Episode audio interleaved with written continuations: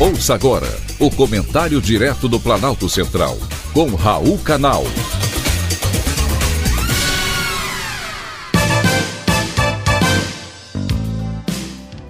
Queridos ouvintes e atentos escutantes, assunto de hoje: Lewandowski na Justiça.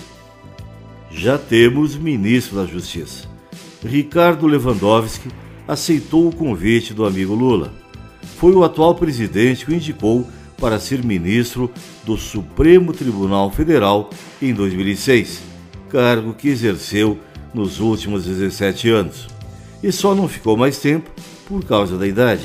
Fez 75 anos em maio do ano passado, idade em que a aposentadoria de um magistrado é obrigatória.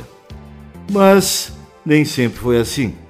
Essa idade foi estabelecida em 2015 quando o Congresso Nacional aprovou a PEC da Bengala, aumentando em cinco anos a idade da aposentadoria dos magistrados, depois ampliada para todos os servidores públicos. E isso só aconteceu para evitar que Dilma Rousseff nomeasse cinco novos ministros para o Supremo Tribunal Federal, que ela faria com a aposentadoria deles aos 70 anos de idade. O feitiço do Congresso virou contra os feiticeiros. Agora ele se mantém por tempo demais. Porém, Lewandowski ganhou um novo prêmio. O Ministério da Justiça assume no dia 1 de fevereiro.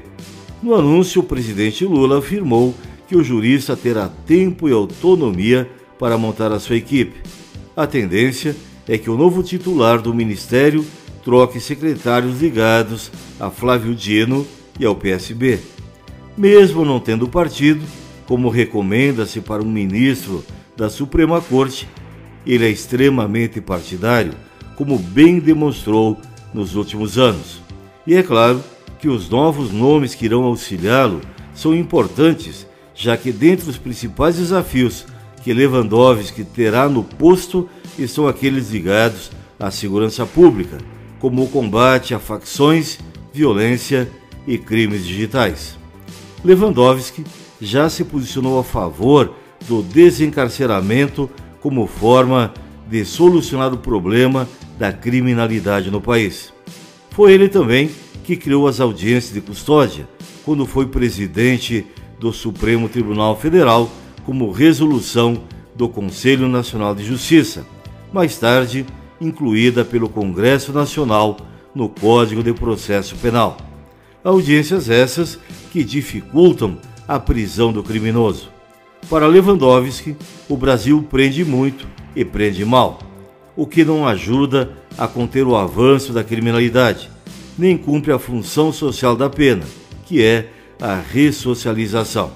Com esse perfil de achar que os bandidos vivem em condições desumanas, vai ficar difícil ele fazer o trabalho para o qual foi indicado.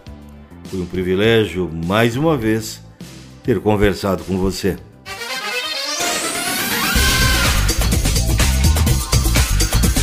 Acabamos de apresentar o Comentário Direto do Planalto Central, com Raul Canal.